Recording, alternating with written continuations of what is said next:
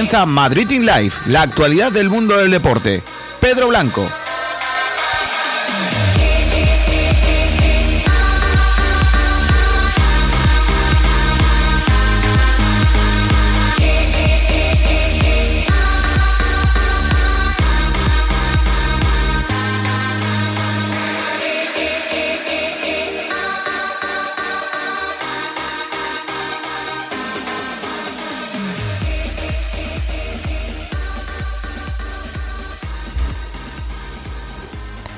Hola, ¿qué tal? Buenas tardes, gracias por estar ahí, bienvenidos un día más a Madrid in Live, hoy jueves 11 de junio de 2020.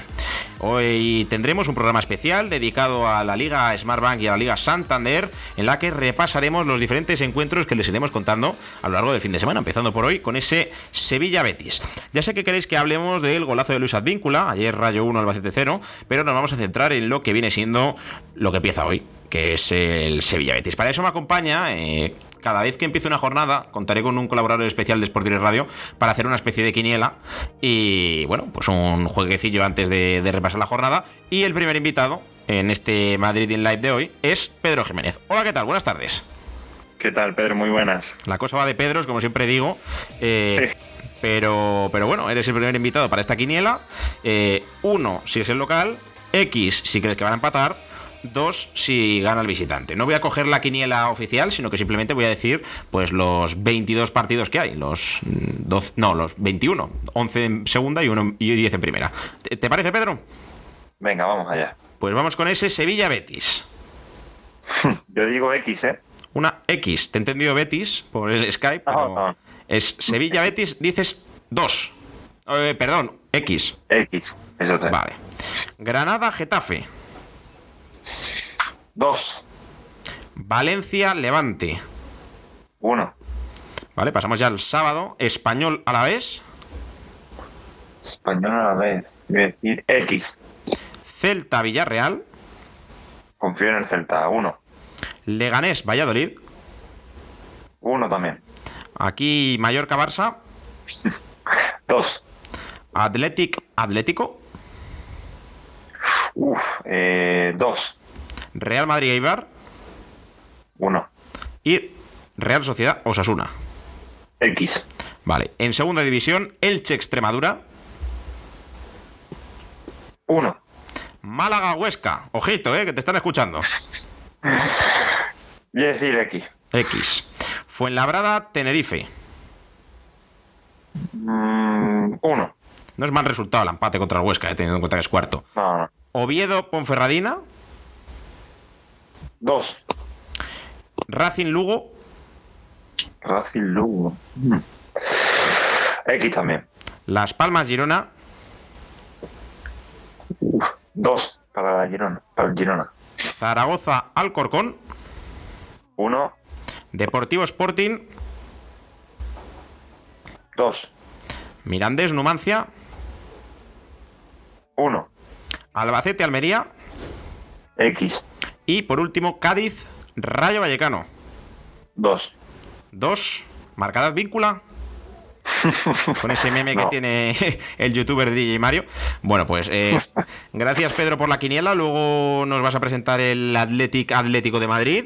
Y, y nada, pues eh, ya os he dicho que hoy va a ser un programa diferente, hoy va a ser un programa especial. A ver qué tal queda. Eh, si no tiene audiencia o si no les interesa, pues volveremos al formato habitual el próximo jueves, ¿no? Cuando toque presentar la siguiente. No, el próximo lunes, cuando toque presentar la, Claro. la competición. Es que con esto de fútbol todos los días, Pedro, me, me lío. Pero nada, que gracias, Pedro, y te escuchamos ahora. Venga, un saludo hasta ahora. Vamos con los partidos de esta jornada. Deixa eu decolar.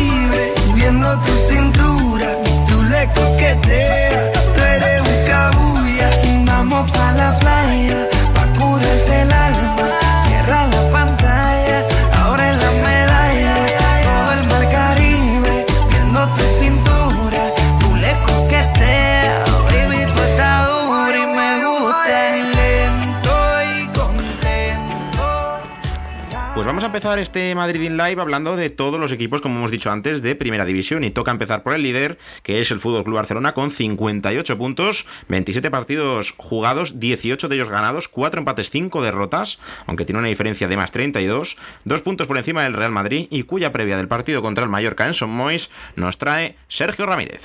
Hola Pedro, ¿qué tal? Eh, en el Fútbol Club Barcelona ya está Messi a pleno rendimiento, que ha regresado a los entrenamientos, trabaja ya con, con toda normalidad junto al grupo y las bajas que serán para el partido frente al Mallorca son Lenglet y Dembélé. Lenglet que estará fuera por sanción y Dembélé por lesión. Son las dos únicas bajas de las que dispone el Fútbol Club Barcelona cuatro días de esa visita al estadio Son Mox. Gracias Sergio y continuamos con el programa. El segundo en la clasificación es el Real Madrid con 56 puntos y el Eibar, que estrenará a Valdebebas contra el Real Madrid, está en posiciones muy peligrosas, 16 con 27 puntos, 2 por encima del descenso. La previa del encuentro nos la cuenta Isaac Rivas. Hola, hola, muy buenas, Pedro Blanco. Pues sí, vamos con la previa de ese Real Madrid-Eibar que se disputará en el Alfredo Di Stéfano a las 7 y media el domingo 14 de junio. Y las principales novedades son las siguientes. Zinedine Zidane podrá contar con prácticamente toda la plantilla, a excepción de Nacho, que sigue arrastrando esos problemas musculares, y Luka Jovic, que tiene una fractura en el pie y por su parte Mendilibar que no podrá contar con Iván Ramis porque arrastra una serie de problemas físicos y tampoco con Gonzalo Escalante ya que cumple ciclo de cartulinas amarillas. Eh, la última vez que se enfrentaron eh, ambos conjuntos eh, fue en Ipurúa y acabó con un resultado de 0 a 4 y esta jornada el colegiado principal será Cuadra Fernández mientras que Munuera Montero estará en el bar. contarte rápidamente curiosidades es que el Real Madrid por su parte ha trabajado la táctica y ensayado la puntería eh, Zidane está muy preocupado con eso y lo quiso trabajar en la última sesión de este miércoles. Y como datos curiosos también, eh, Pedro Blanco, pues eh, hay que mencionar que entre todos los jugadores que están actualmente en la plantilla han disputado 188 encuentros en el Alfredo y Estefano. Y estos son los siguientes: Nacho, Lucas Vázquez, Mariano Rodrigo, Vinicius, Reinier, Carvajal, Casemiro e incluso Sergio Ramos han pisado el verde del Alfredo y Estefano y entre todos suman 188 encuentros. También mencionarte que Ramos ha sido el hombre que estrenó el Alfredo Di Stéfano hace 14 años cuando se inauguró dicho estadio con un gol suyo precisamente y que Mendilibar va a tener que tirar de cantera y ya ha dicho que va a jugar con algunos eh, futbolistas del filial de Segunda B. Así que partido por todo lo alto, la vuelta del Real Madrid, la vuelta del equipo de Zinedine Zidane frente a Leibar. Gracias Isaac, que luego te escucharemos con lo de la última hora de Leibar, pero también toca hablar del tercero, que es el Sevilla, nueve puntos del Real Madrid y cuya información del derbi de esta noche nos trae Salva García. El Sevilla de Julen Lopetegui llega muy fuerte a este último tramo de liga compuesto por 11 partidos. En primer lugar, recupera al hombre de la medular del medio del campo, el brasileño Fernando Reges. En segundo lugar, hay que tener en cuenta que el Sevilla tiene una plantilla muy completa donde tiene un jugador por posición que puede rendir bien, a excepción del lateral derecho, donde tan solo está el capitán del Sevilla, Jesús Navas. Como última hora, destacar que la presencia de Lucas Ocampos en el Gran Derby está en duda. El técnico del club hispalense, Julen Lopetegui, está a la espera de lo que le digan los médicos, pero en general el Sevilla llega muy fuerte de cara al derby contra el Betis y de cara a la vuelta de la liga. Y tan solo a un punto se encuentra la Real Sociedad, que es cuarta con 46 puntos y cuya última hora la conocemos gracias a nuestro compañero Nacho Aramburu. Muy buenas, Pedro. Pues vamos con las últimas noticias de la Real Sociedad que se enfrenta a Osasuna el domingo 14 a las 10 de la noche. Recordemos que el conjunto Churiurdin vuelve como cuarta con 46 puntos, con la posible baja de De Guevara. Y el 11 contra Osasuna podría ser Remiro en portería, Zaldúa, Arich, Diego Llorente, Monreal, Miquel Merino, Zubeldia, Odegar, Haas, William José y Oyarzábal. Y como últimas noticias, el presidente Perribay e Imanol, con esperanzas de que Odegar pueda seguir un año más en Zubieta. También posible renovación de Miquel Merino hasta 2025 y la sí oficial renovación de Lenormal por el conjunto Churiurdin. El quinto puesto, con la misma diferencia de goles y con los mismos puntos, es para el Getafe, que estaría en posiciones de Europa League y cuya información de su encuentro del próximo sábado nos la trae Juanjo Prados. Sociedad que ahora mismo ocupa la última plaza de la Champions. La afición y los propios jugadores se han mostrado optimistas y sueñan con un final de temporada que los sitúe entre los más grandes de Europa. Sin embargo, el cuadro azulón debería hacer frente a un Granada con bajas muy sensibles como las de Arambarri, Maximovic o incluso el delantero Jaime Mata. El calendario parece sonreírle al Getafe y es que de 11 jornadas restantes, su visita a Valdebebas o el enfrentamiento ante el Atlético de Madrid se presentan como los choques más exigentes para los getafenses después de haber firmado, eso sí, hasta ahora una de las mejores campañas de su historia. Sin embargo, el mercado tampoco se pone de parte de los madrileños, pues hemos conocido el interés de Inter, Nápoles o Roma por Marco Curella, que tiene una cláusula de 30 millones, unos pretendientes muy jugosos y un Barça que se adueñaría del 40% de su venta. El sexto puesto es para el Atlético de Madrid, que tiene 45 puntos y que se enfrentará el próximo domingo a las 2 de la tarde al Athletic Club de Bilbao. El encuentro lo narrará Borja, pero la previa de todo ese partido, incluyendo también al Athletic, lo va a hacer nuestro compañero Pedro Jiménez.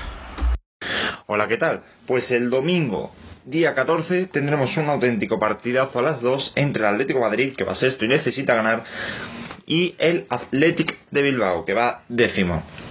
Este encuentro es correspondiente a la jornada 28 y lo dirigirá González González con la ayuda en la sala por de Martínez Munuera.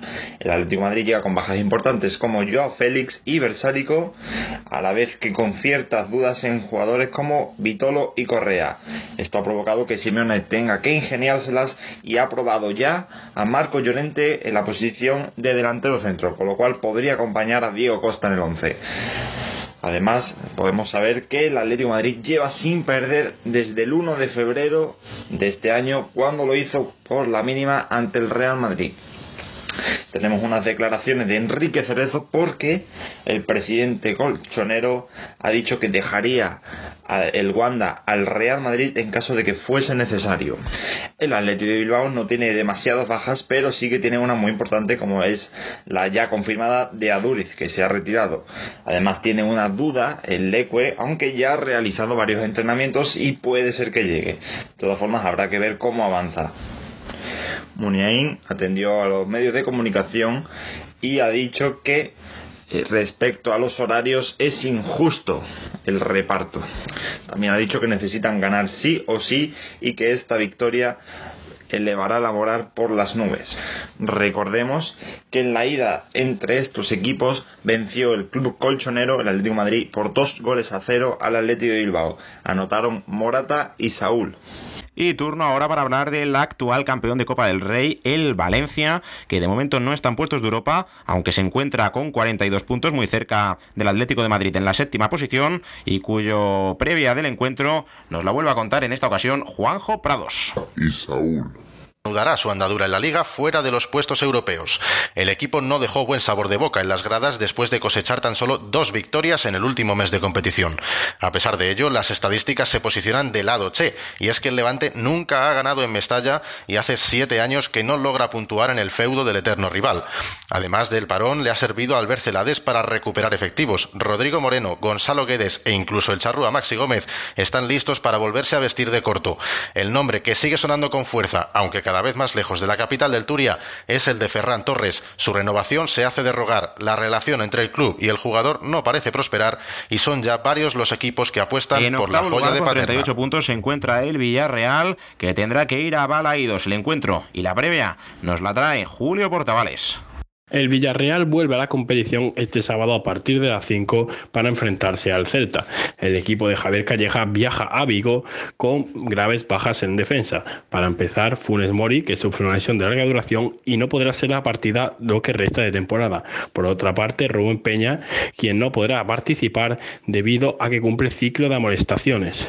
Tampoco se sentará en el banquillo de Balaídos Javier Calleja, quien fue expulsado en San Mamés y cumple su segundo partido de sanción. En su lugar lo sustituirá Quique Álvarez, el segundo de Javier Calleja. Aparte, también la gran novedad en el regreso a la competición puede ser la vuelta a una convocatoria del centrocampista Bruno Soriano, quien fuera centrocampista internacional con España, volvería a una convocatoria casi un año después. Todo esto lo podremos escuchar a partir de hace Y para cerrar los 10 primeros de la clasificación, el noveno y con 38 puntos también se encuentra el Granada y cuya previa nos va a hacer Nacho Carmona. El Granada Club de Fútbol disputará su primer partido tras el parón por el coronavirus contra el Getafe en el Estadio Nuevo Los Cármenes, el viernes a las 19 y 30 horas. La situación en la tabla de los nazaríes es bastante cómoda. Están novenos con 38 puntos, a 4 de Europa y a 13 del descenso. Lesionados están Kini y Ángel Montoro. Sancionados solamente tienen a Antonio Puertas por acumulación de tarjetas amarillas y apercibidos de sanción. En undécima posición se encuentra el Osasuna con 34 puntos y cuya previa nos trae Nacho Aramburu. Y ahora vamos con el equipo que se enfrentará a la Real Sociedad este domingo a las 10 de la noche será Osasuna que vuelve como décimo primero con 34 puntos con las bajas dudosas de Fran Merida, Ron Caglia, Sergio Herrera y Robert por 5 tarjetas amarillas Rubén García y que volverá a mediados de julio el Chimi Ávila. Posible 11 2 1 Rubén en portería, Nacho Vidal, David García, Aridane, Estupiñán, por la derecha Roberto Torres, Oyer, Brasanach y Barja, y arriba estarán Gallego y Arnaiz. Eh, como últimas noticias, máxima expectación para la recuperación al 100% del Chimi Ávila y como bien contamos, 6 bajas a la vuelta de la competición tras la cuarentena. Gracias Nacho y en la posición número 12 con 33 puntos se encuentra el Real Betis Balompié que abre la liga junto al Sevilla y que nos cuenta toda la última hora Nacho Carmona. El Real Betis Balompié será protagonista en este regreso de la competición liguera tras el parón por el coronavirus, porque disputará junto al Sevilla Fútbol Club el derby sevillano en el Ramón Sánchez Pizjuán el jueves a las 22 horas. Actualmente se encuentran duodécimos en la tabla con 33 puntos, a 9 de Europa y a 8 del descenso. Y cuentan con los lesionados de Juanmi, Diego Lainez y William Carballo. Apercibidos por sanción están Sergio Canales, William Carballo también. El Levante se coloca en la posición número 13 también con los mismos puntos que el Betis, aunque peor diferencia de goles, y nos lo cuenta Salva García. El Levante de Paco López vuelve con ganas de sellar la salvación. Después de tres meses de parón que han beneficiado al conjunto granota, los jugadores del Levante llegan con las pilas cargadas. Los más señalados, y no para mal, son Mayoral, Morales y Campaña. Pese a que la campaña de Morales hasta el momento estaba siendo bastante pobre, hay muchas esperanzas en que el comandante vuelva a recuperar su nivel. La ausencia de público puede perjudicar mucho al equipo que juega en el Ciudad de Valencia, debido a que en casa rascaban más puntos que de visitantes, donde son el quinto peor equipo de la competición. Mirando de cara al derby valenciano, hay que señalar que el Levante nunca ha ganado en Mestalla y el viernes tendrá una nueva oportunidad para conseguirlo. Turno ahora para hablar del Alavés, que tiene 32 puntos, uno menos que Levante y que Betis, que se enfrenta al español y que nos cuenta lo que va a ser ese partido, Alex Ramírez.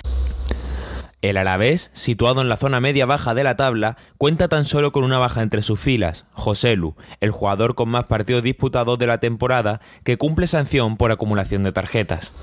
Sí estarán todos los fichajes que se realizaron en enero, destacando la cesión de Fexa del Benfica o del portero Roberto, actual jugador en el West Ham y es jugador del Español, que acaba de recuperarse recientemente de su lesión. Además, en las últimas horas se ha sabido que el club tendrá que cambiar su publicidad debido a la prohibición de algunas casas de apuestas durante el estado de alarma. El Valladolid, que ocupa la posición número 15 con 29 puntos, viajará a Butarque para jugar contra el penúltimo que tiene 23, duelo de la parte baja de la clasificación que nos cuenta Alberto Fernández.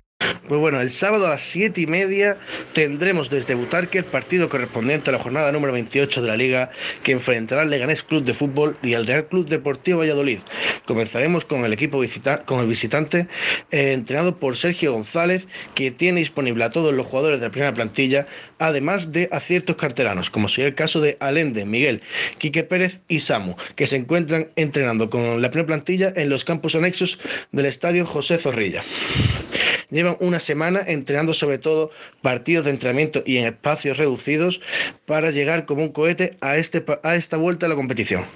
Luego, en el equipo local, entrenado por Javier Aguirre, encontramos la baja de Stimanowski y eso atisba a un cambio de estilo de juego, donde el equipo seguramente deja atrás la defensa de 5 y podría apostar por un 4-2-3-1 algo más ofensivo para lograr el objetivo de la salvación.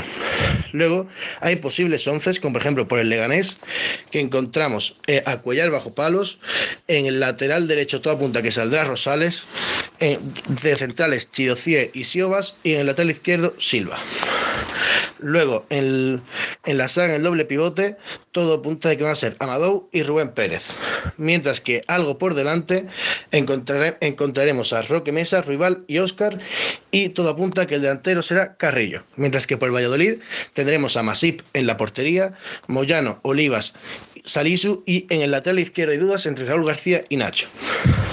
Luego por delante encontraremos a Oscar Plano, El Celta obligado a ganar si no quiere meterse en problemas, ya que tiene 26 puntos y está uno por encima del descenso, salvado de momento la posición número 17, se enfrenta al Villarreal, partido que nos narrará y también nos contará ahora mismo Julito Portavales.